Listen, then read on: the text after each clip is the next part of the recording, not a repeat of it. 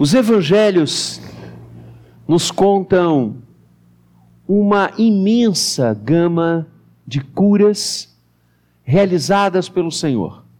Aliás, eh, nos flashes que os evangelistas, notadamente Mateus, nos apresentam sobre o ministério de Cristo, o verbo curar está implícito em toda a caminhada do Senhor. Mateus vai dizer que o Senhor Jesus ensinava, pregava e curava. Algumas dessas curas nos são narradas pelos evangelistas. Algumas dessas curas marcaram, falaram muito ao coração dos apóstolos e eles registram. Outras tantas nem tem como. João chega a dizer que se todas as coisas que Jesus fez e ensinou fossem registradas, não caberiam no mundo os livros que seriam escritos. Usando desta hipérbole, ele mostra quantas coisas o Senhor fez. De fato, não havia tempo para que eles descansassem. Foram cerca de três anos e meio de intensa atividade. E muitas, muitas pessoas foram curadas, vinham de todos os lugares, corriam atrás de Jesus, buscavam a Jesus, estavam diretamente com Ele, ou mesmo ao longe, ou tocando nas suas vestes, ou meramente pela sua proximidade, como foi com os leprosos, que apenas um voltou para agradecer. O Senhor usou as formas mais diferentes para curar as pessoas. A imensa maioria dos relatos evangélicos nos dizem que ele falava, proclamava a cura sobre alguém, como nesse texto que nós vamos estudar nesta noite. Outras tantas o Senhor tocava, outras tantas ele, como fez com o cego, misturou sua saliva na areia e passou nos olhos daquele homem, certamente para mostrar que o Senhor age de múltiplas formas. Nós estamos dentro de caixas, nunca o Senhor. E eu então coloquei diante dele, nesta noite, falar com você sobre o tema Cristo Jesus, a cura perfeita. Cristo Jesus, a cura perfeita. Eu quero levar você a pensar comigo que todos esses relatos, todos esses relatos, os que nós mais somos cientificados, como o deste paralítico, até aqueles que não sabemos os nomes, quando os evangelistas meramente dizem e uma grande multidão por ele foi curada. Essa expressão ela é repetida muitas vezes nos evangelhos. Todas essas curas têm um sentido, têm um significado elas nunca são em si.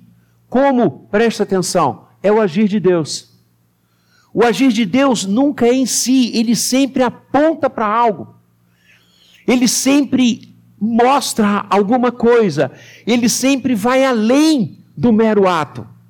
Por isso, é lindo pensarmos que tanto no Antigo quanto no Novo Testamento, as palavras traduzidas por milagre e as curas são milagres, e o milagre é a intervenção de Deus, a extraordinária intervenção de Deus no ordinário da vida humana. As palavras usadas no Antigo e no Novo Testamento para milagre é a palavra sinal. O agir sobrenatural de Deus na nossa vida na vida dessas pessoas era um sinal sinal do seu amor, sinal da sua bondade, sinal da sua graça, sinal que o reino chegou. E é nessa perspectiva que eu quero pensar com você nesse maravilhoso texto.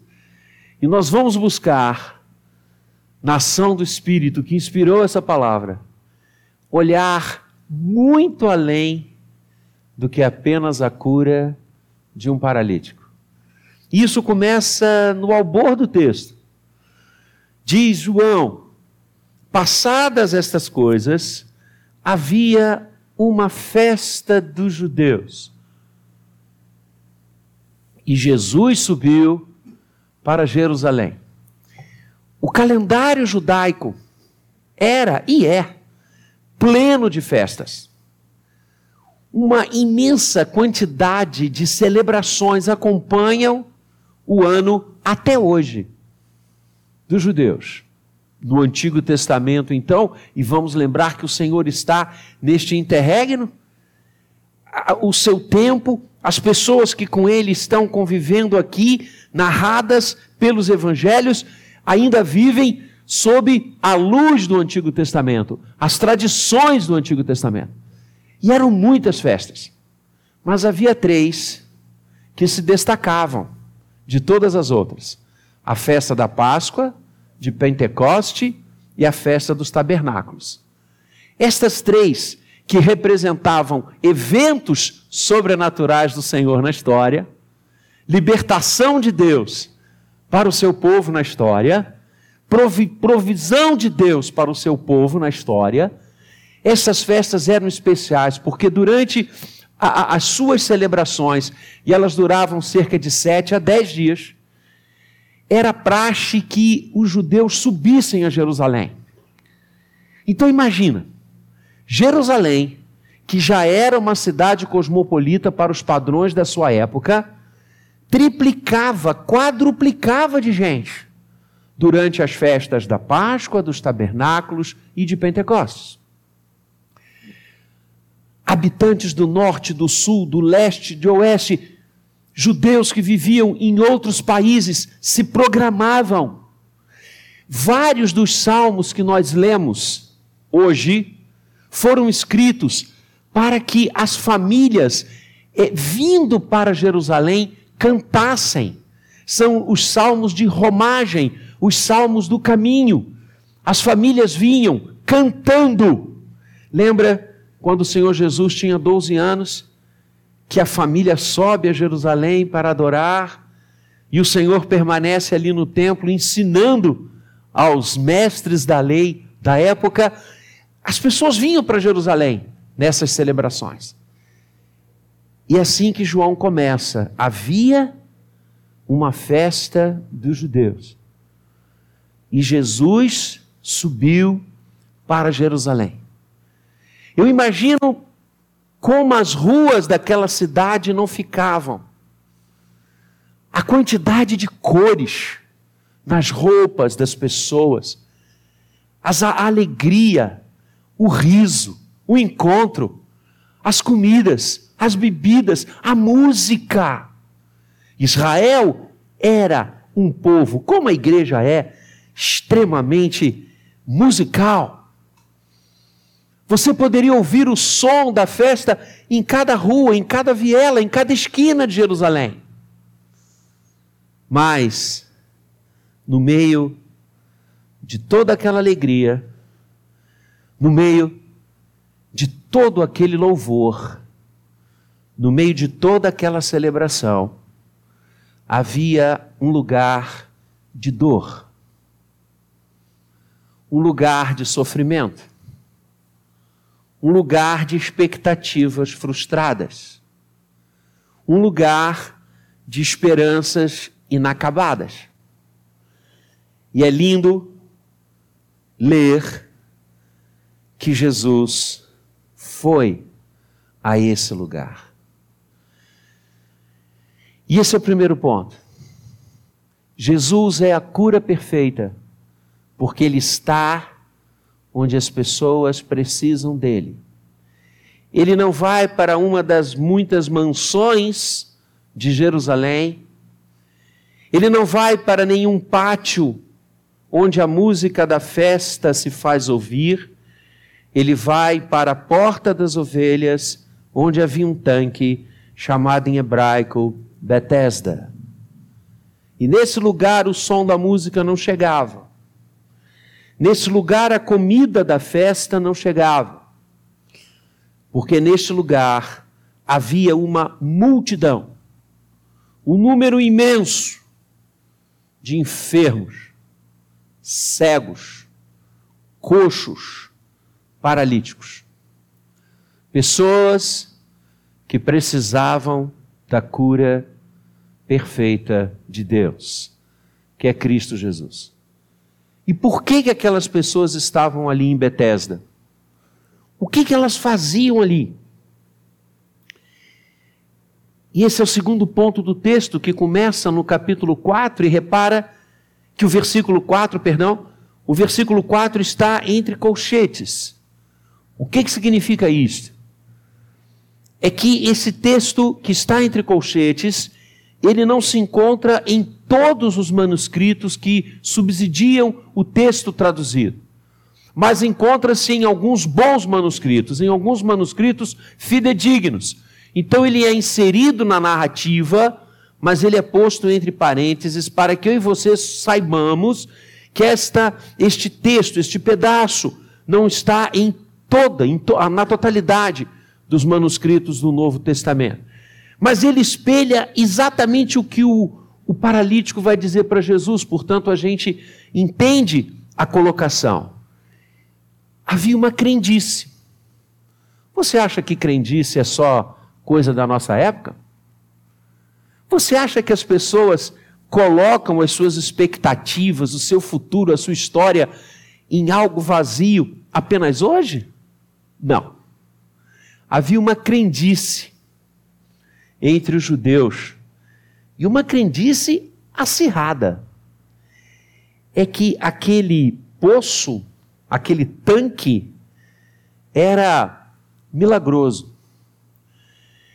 E as pessoas achavam que de quando em quando, e olha que esse paralítico está lá há 38 anos, então essa periodicidade era muito longa.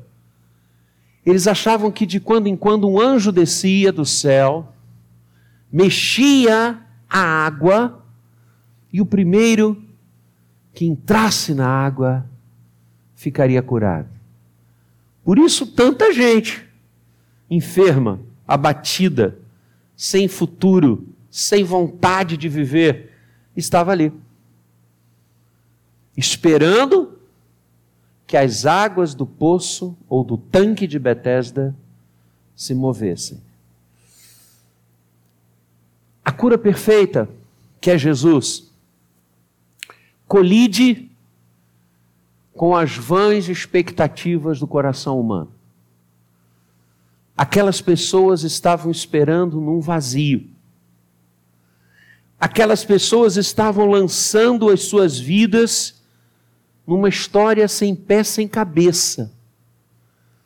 Aquelas pessoas estavam lançando as suas histórias em um vão, em um buraco negro do espaço, em algo que jamais poderia acrescentar ou dizer algo de concreto às suas vidas. Você conhece gente assim? Eu conheço. Você conhece gente que agarra-se a alguma coisa, por mais é, é, louco que seja, por mais sem sentido que seja, e faz daquilo a sua vida, o seu moto, a sua expectativa. Repara, Jesus vai direto a um paralítico e faz a pergunta nodal. Queres ser curado? Ora, parece-nos num primeiro momento uma pergunta ilógica do Senhor. Porque bastava estar ali, no tanque de Betesda, que eles estavam gritando que queriam ser curados. Mas presta atenção. Cura não se busca em lugares errados. A cura de Deus tem um lugar certo o encontro com Jesus.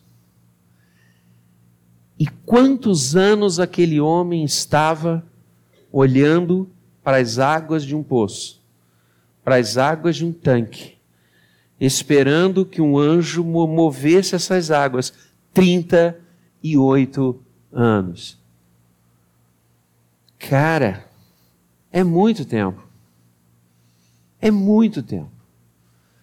Ele não estava ali há 38 horas. nem 38 dias, o que já seria espantoso, nem 38 meses, o que seria inacreditável. Mas ele estava ali há 38 anos. Meu pai, vejam, 38 anos jogados na lata de lixo. 38 anos sem solução. 38 anos numa expectativa vazia, numa esperança que não acontecia e nem iria acontecer. Você conhece gente que tem gasto, investido e lançado a sua vida mais do que 38 anos em nada? Esse homem estava assim. Por isso, a cura perfeita, que é Jesus, o confronta. É importante este confronto. A pergunta que Jesus faz: queres ser curado? É um confronto. Em outras palavras, você quer mesmo? Você quer que a sua vida mude ou você está acostumado a viver ao redor desse tanque? Porque é isso que o texto me passa. Repara, quando ele é confrontado, qual é a resposta? Senhor, olha, realmente, 38 anos é muito tempo. É mais do que a idade do Senhor Jesus naquele momento, historicamente falando. Jesus começa o seu ministério com 30, vai à cruz mais ou menos depois de três anos e meio, então 38 anos era mais do que a extrema e maravilhosa vida que o Senhor estava tendo, abençoando os outros. Aquele homem, 38 anos, no zero. No zero. Sem qualquer produção, sem qualquer realização, sem qualquer ato. Dia após dia, as suas horas eram a olhar uma água se ela estava se mexendo. Isso é vida. Isso é foco. Isso é projeto. Por isso a pergunta vem: queres ser curado? A cura perfeita confronta os nossos comodismos. Reparem como a vida daquele paralítico estava num local horroroso de choro, mas de comodidade. Porque quando o Senhor pergunta a ele, sabe qual é a resposta que ele dá? Ele não diz, é realmente, eu tenho lançado a minha vida numa furada. Eu tenho lançado a minha expectativa em algo absolutamente vazio. Ele culpa os outros. É o velho complexo adâmico. Senhor, foi a mulher. Senhor, foi a serpente. Senhor, eu não tenho ninguém que me ajude. Ajudar a quê, cara pálida? 38 anos, ainda que você se arrastasse um milímetro por dia, você estaria na beira do tanque. Mexeu, você pula. Ou melhor, você rola. Não tem lógica essa resposta. Aliás, a vida daquele homem até encontrar-se com Jesus não tem lógica, a não ser que você a enxergue como um exemplo de vidas que esperam no vazio. A cura perfeita acontece no vazio da caminhada humana. Quantos anos aquele homem estava ali naquela beirada de poço? Quantos? 38. Você sabe quanto tempo levou a caminhada de Israel, de Cades Barneia, até que eles entram na Terra Santa por mãos de Josué? 38. Não é à toa. Esse texto fala muito. Vamos recapitular? Israel é tirado por mão forte do Senhor do Egito, após o Senhor agir de forma miraculosa sobre aquela grande nação. O povo sai, caminha algumas semanas, Deus abre o mar, Deus continua a agir, Deus continua a fazer, Deus continua a mostrar o seu poder, Deus continua a mostrar a sua graça, Deus continua a mostrar a sua bondade, e eles chegam na porta de entrada da terra, Cades Barneia, vértice, a poucos passos. E eles estacionam ali, e Moisés diz: Chegamos. A mão do Senhor nos trouxe. Eu vou escolher um de cada tribo, e eles vão passar para a terra que a gente vai possuir, que o Senhor nos prometeu, e eles vão trazer um relato dessa terra. E assim constituiu-se aquela equipe de 12 homens, e eles passaram para Canaã. E o povo ficou ali na expectativa. Que bênção!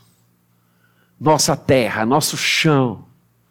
Vamos plantar, vamos colher, vamos criar nossos filhos, vamos casar, vamos ouvir música de novo, as músicas de Deus, vamos realizar os nossos Shabbats, vamos honrar e glorificar o Todo-Poderoso. Sua promessa foi realizada. E aqueles que foram espiar a terra voltam. E voltam trazendo em seus braços cachos, frutas lindas, saborosas. E o povo naquela expectativa. Eu imagino as crianças puxando o vestido da mãe: Vambora, mãe, vambora, mãe. E Moisés diz: Podemos ir, podemos atravessar. E daqueles doze, dez dizem não. Não vamos. Porque essa terra não é para gente. Uh -uh. Ela é linda, ela é pródiga, olha os frutos que nós trouxemos.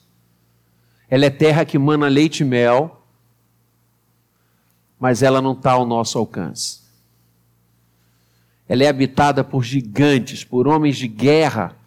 Nós, diante deles, somos como, somos como gafanhotos.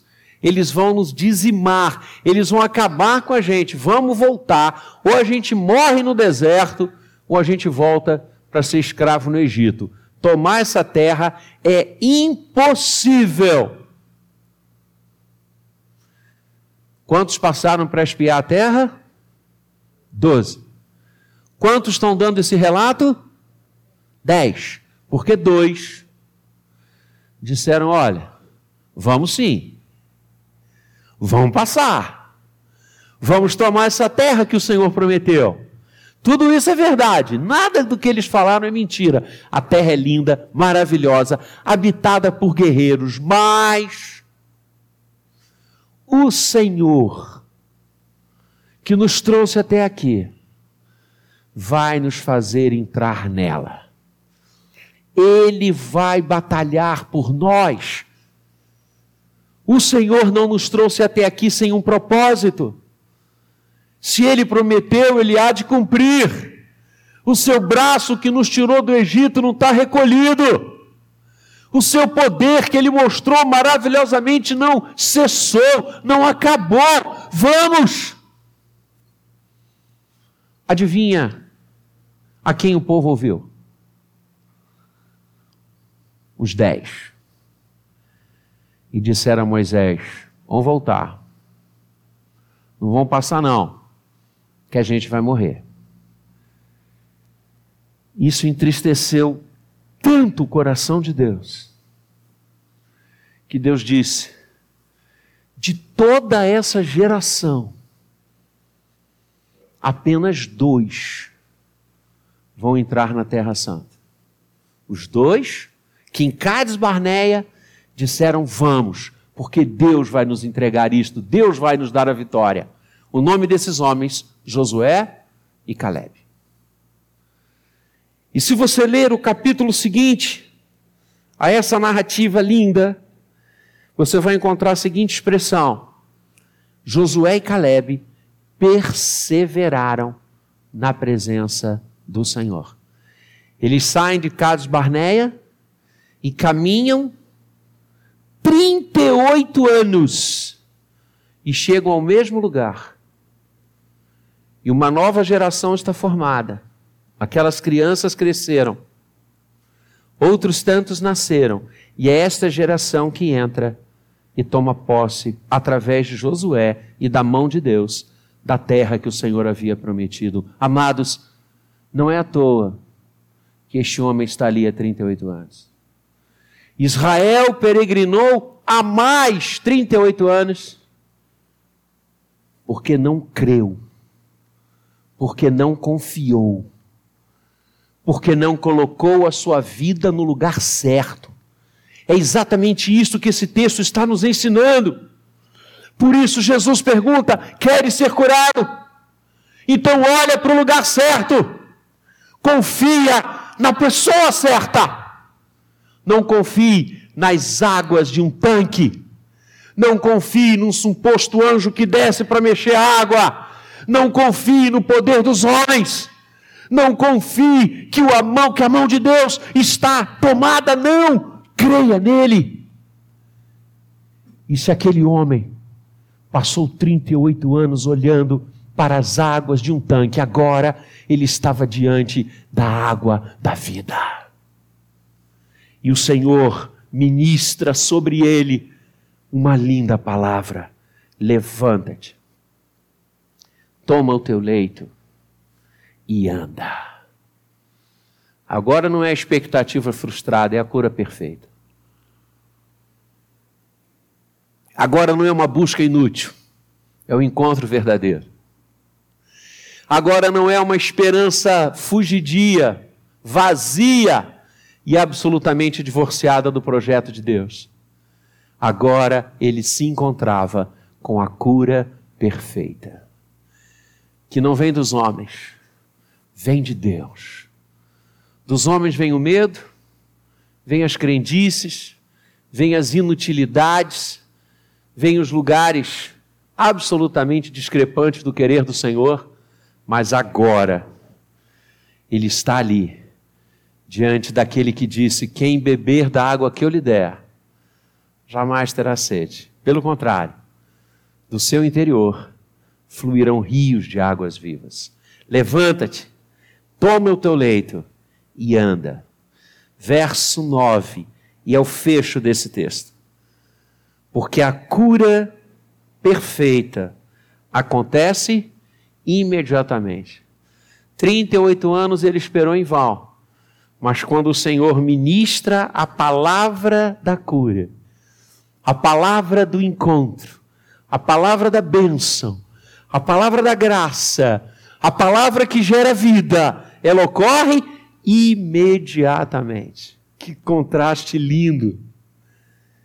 o homem se viu curado e tomando o seu leito, que era a marca de todo aquele tempo passado no nada, porque longe do Senhor a cura verdadeira. Ele pôs-se a andar. E também é lindo que aquele dia era sábado.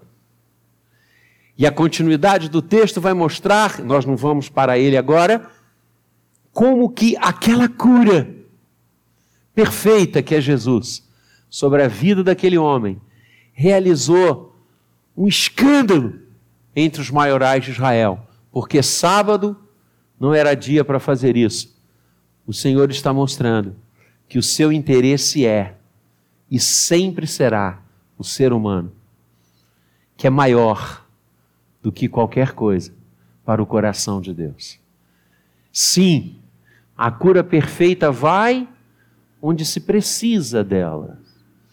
A cura perfeita se confronta com as expectativas equivocadas de curas construídas pelo homem, de respostas construídas pelos homens, de soluções pretensas e vazias construídas pelo homem.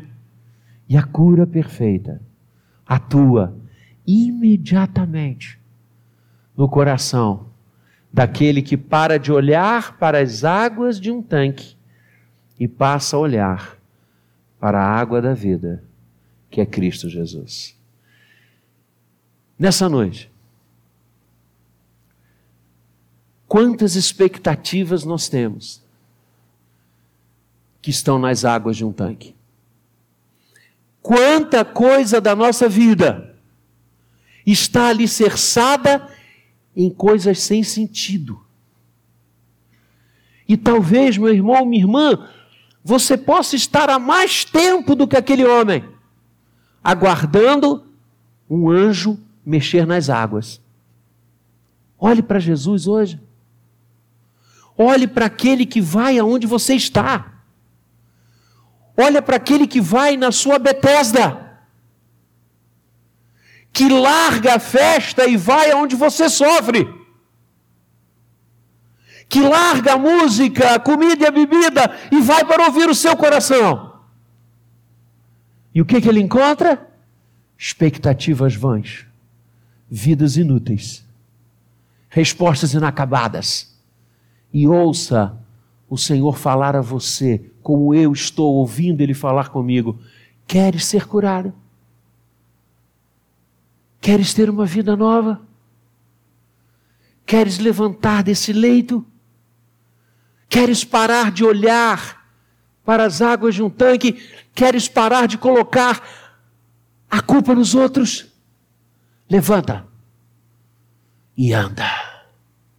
Essa é a voz da graça sobre a sua vida nesta noite.